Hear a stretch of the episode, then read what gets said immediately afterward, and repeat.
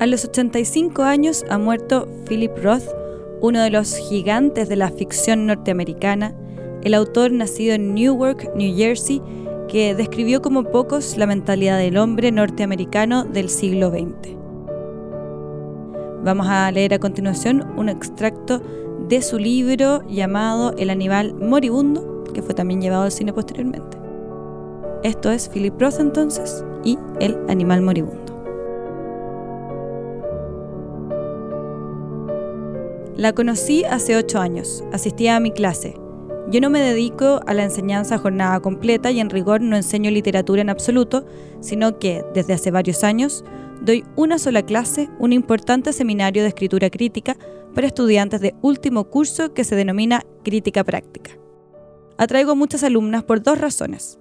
Porque es una materia con una fascinante combinación de encanto intelectual y encanto periodístico, y por que me han escuchado en la NPR, donde hago crítica de libros, o me han visto en el Canal 13 hablando de temas culturales. La tarea que he realizado durante los últimos 15 años como crítico cultural en el programa de televisión me ha dado una considerable fama local y por ese motivo les atrae mi clase.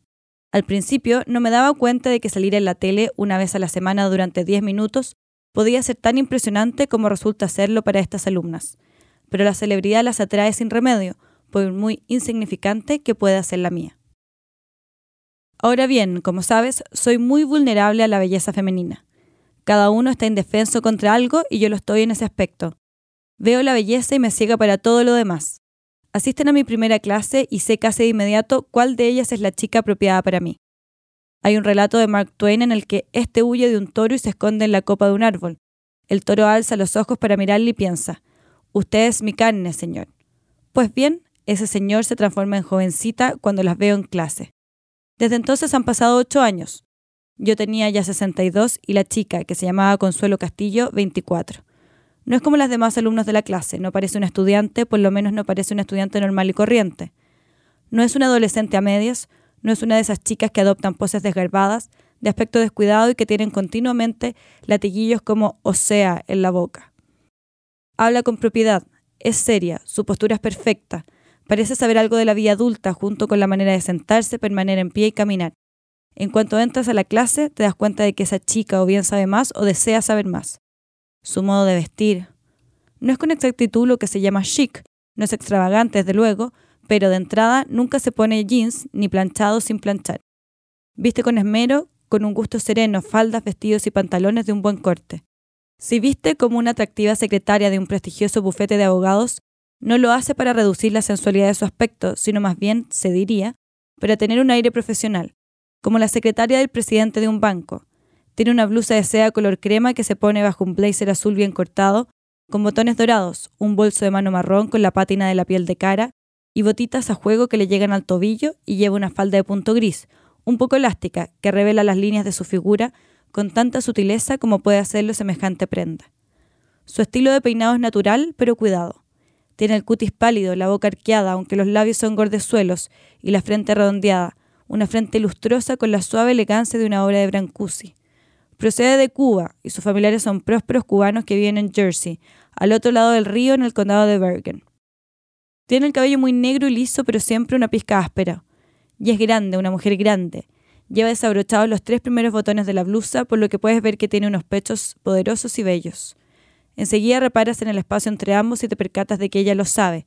Te das cuenta de que a pesar del decoro, la meticulosidad, del estilo cautamente sueñeo, tal vez debido a todo ello, es consciente de sí misma.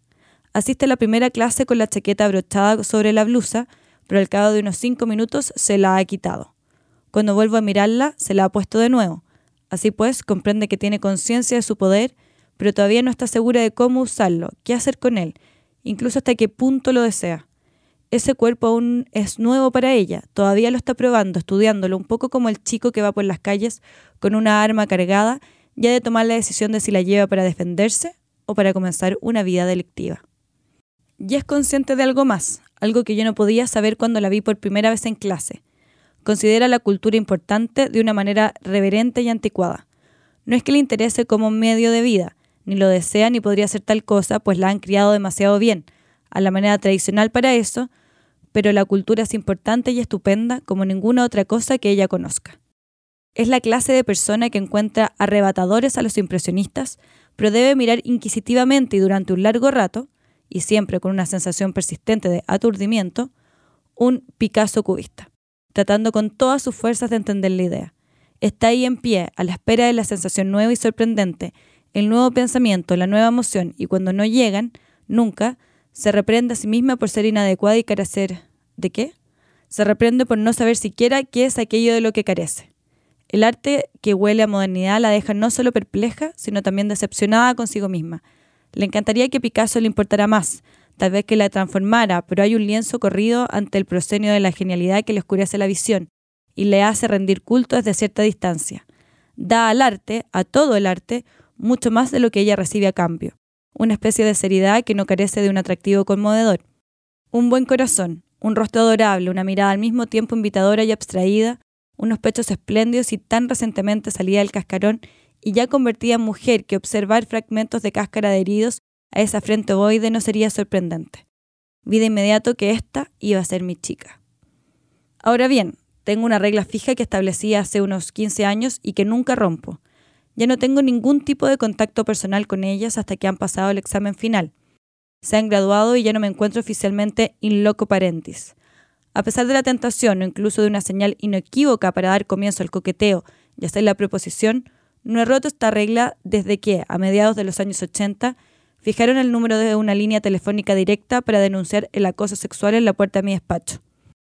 No me relaciono antes con ellas para no indisponerme con los miembros de la universidad que, si pudieran, pondrían serios obstáculos a mi goce de la vida. La duración de cada uno de mis cursos anuales es de 14 semanas y durante ese tiempo no tengo relaciones con ellas. En cambio, practico un ardid. Es un ardid honesto, un ardid abierto y sin engaño, pero un ardid de todos modos. Después del examen final y una vez entregadas las calificaciones, organizo una fiesta en mi piso para los alumnos. Siempre tiene éxito y siempre es igual. Los invito a tomar una copa alrededor de las 6 de la tarde. Les digo que de 6 a 8 vamos a tomar una copa y ellos siempre se quedan hasta las 2 de la madrugada. Pasadas las 10, los más valientes se animan y me cuentan aquello en lo que están realmente interesados. En el seminario de crítica práctica participan unos 20 alumnos, a veces hasta 25, por lo que habrá 15 o 16 chicas y 5 o 6 chicos, de los que dos o tres son heterosexuales. A las 10 de la noche, la mitad de este grupo ha abandonado la fiesta. En general, se quedarán un chico heterosexual, también un chico gay y unas nueve muchachas. Invariablemente son los más cultivados, inteligentes y animosos del grupo. Hablan de sus lecturas, de la música que escuchan, de las exposiciones de arte que han visto, unos entusiasmos que no suelen compartir sus mayores ni con frecuencia tampoco sus amigos. Se descubren unos a otros en mi clase y me descubren a mí. En el transcurso de la fiesta ven de improviso que soy un ser humano. No soy su profesor, no soy mi reputación, no soy su padre. Tengo un duplex agradable y ordenado, ven mi gran biblioteca, pasillos con estanterías a ambos lados, que albergan las lecturas de toda una vida y ocupan casi por completo toda la planta baja, ven mi piano, ven mi entrega lo que hago y se quedan. Un año, mi alumna más divertida fue como la cabra del cuento de hadas que se mete en el reloj para esconderse. A las dos de la madrugada despedí al último de ellos y mientras le deseaba buenas noches, eché en falta a una chica. ¿Dónde está la payasa en nuestra clase, la hija de Próspero? pregunté. Ah, creo que Miranda se ha marchado, respondió alguien. Me entré en el piso para empezar a limpiarlo y oí que se cerraba una puerta en el piso de arriba, la puerta del baño y Miranda bajó las escaleras, riendo, radiante, con una especie de inepto abandono, nunca hasta aquel momento me había percatado de que era tan bonita, y me dijo, Qué lista he sido, ¿verdad? Me he escondido en el baño de arriba y ahora voy a acostarme contigo. Era bajita, tal vez me diría metro cincuenta y ocho, y se quitó el suéter y me mostró las tetas, revelando el torso adolescente de una virgen del Baltus incipientemente transgresora y por supuesto nos acostamos. Durante toda la velada, de manera muy parecida a la de una joven que hubiese huido del arriesgado melodrama de una pintura de Baltus para participar en la diversión de la fiesta con los alumnos, Miranda había estado a gatas en el suelo con el grupo alzado tendida en mi sofá, en una actitud de postración desvalida o haraganeando alegremente sobre los brazos de una butaca, sin que, al parecer, le pasara por la cabeza el hecho de que, con la falda a la altura de los muslos y las piernas impúdicamente separadas, Tenía el aire baltusiano de estar semidesnuda, aunque estuviera vestida del todo. Todo está escondido y no hay nada oculto. Muchas de esas chicas practican el sexo desde los 14 años y cuando llegan a los 20, uno o dos sienten curiosidad por hacerlo con un hombre de mis años, aunque sea una sola vez, deseosas de contárselo al día siguiente a sus amigas, que hacen una mueca y les preguntan, ¿pero y su piel? ¿No tiene un olor raro? ¿Y qué me dices de su larga cabellera blanca? ¿Y de la papada? ¿Y de esa panza? ¿No te dio asco? Luego Miranda me dijo, debes de haberte acostado con cientos de mujeres. Quería ver cómo sería. ¿Y bien? Y entonces dijo unas cosas que no me creí del todo, pero no importaba. La chica había sido audaz, había comprobado que era capaz de hacerlo, por animosa y aterrada que se hubiera sentido mientras estaba escondida en el baño. Descubrió lo valorosa que era enfrentarse a aquella yuxtaposición desconocida, descubrió que podía vencer sus temores iniciales y cualquier repulsión inicial, y yo, por lo que respecta a la yuxtaposición, me lo pasé de maravilla. La Miranda que se repantigaba, que hacía payasadas y cabriolas, posando con las bragas a los pies. Tan solo el placer de mirarla era delicioso, aunque esa no fue, ni mucho menos, la única recompensa. Las décadas transcurridas desde los años 60 han llevado a cabo una noble tarea en el acabado de la revolución sexual. Esta es una generación de asombrosas expertas en felaciones. Jamás hubo antes nada parecido entre las jóvenes de su clase. Consuelo Castillo. Nada más verla me impresionó hondamente su comportamiento. Era consciente del valor de su cuerpo, sabía lo que era, sabía también que nunca podía encajar en el mundo cultural en el que yo vivía, pues la cultura era algo para deslumbrarla, pero no algo con lo que vivir. Así pues, asistió a la fiesta, previamente me había preocupado la posibilidad de que no se presentara, y allí, por primera vez, se mostró expansiva conmigo. Como no estaba seguro de lo seria y cauta que podría ser, habría procurado no revelar un interés especial por ella durante los encuentros en clase o en las dos ocasiones en que acudió a mi despacho para hablar de sus ejercicios. En cuanto a ella, en esas reuniones privadas se mantuvo en todo momento discreta y respetuosa y tomó nota de cuanto le dije, por poco importante que fuese. El par de veces que estuvo en mi despacho llevaba la chaqueta a medias sobre la blusa. La primera vez, cuando le invité a sentarse a mi lado ante la mesa, con la puerta que daba al corredor bien abierta, nuestras ocho extremidades, nuestros dos torsos tan dispares visibles para todo transeúnte, con vocación de gran hermano, y también con la ventana abierta del todo, el temor a su perfume me había impulsado a hacerlo. La primera vez, decía, ella llevaba unos elegantes pantalones de franela gris con vueltas, y la segunda vez una falda de lana y medias negras. Pero, lo mismo que en clase, siempre llevaba la blusa, la blusa de seda que contrastaba con su piel blanquísima, de una u otra tonalidad cremosa, los tres primeros botones desabrochados. En la fiesta, sin embargo, se quitó la chaqueta una vez hubo tomado una sola copa de vino y tras ese gesto audaz me miró radiante, ofreciéndome una sonrisa incitadora de tan sincera. Estábamos en pie y con unos pocos centímetros de separación en mi estudio, donde le había enseñado un manuscrito de Kafka que poseo. Tres páginas escritas de puño y letra por Kafka, un discurso que pronunció en la fiesta de jubilación del jefe de la compañía de seguros donde trabajaba, un regalo, ese manuscrito de 1910, de una casada rica de 30 años que fue una de mis estudiantes amantes varios años atrás. Consuelo había hablado animadamente de esto y de aquello. Que le permitiera tener en sus manos el manuscrito de Kafka la había emocionado, y así todo surgía al mismo tiempo, las preguntas que había ido acumulando a lo largo del semestre, mientras yo iba acumulando en secreto mi anhelo. ¿Qué clase de música escucha? ¿Toca de veras el piano? ¿Se pasa el día leyendo? ¿Se sabe de memoria los poemas de todos los libros de poesía que contienen sus estantes? Cada interrogante evidenciaba cuánto la maravillaba. Ella usó esa palabra. La vida que yo llevaba, mi coherente y serena vida cultural. Le pregunté qué hacía, cómo era su vida, y ella me dijo que al terminar la enseñanza media no había ido de inmediato a la universidad, sino que había decidido trabajar como secretaria particular. Y eso era lo que yo había visto enseguida. La decorosa y leal secretaria particular, el tesoro en el despacho de un hombre poderoso, director del banco del bufete de abogados.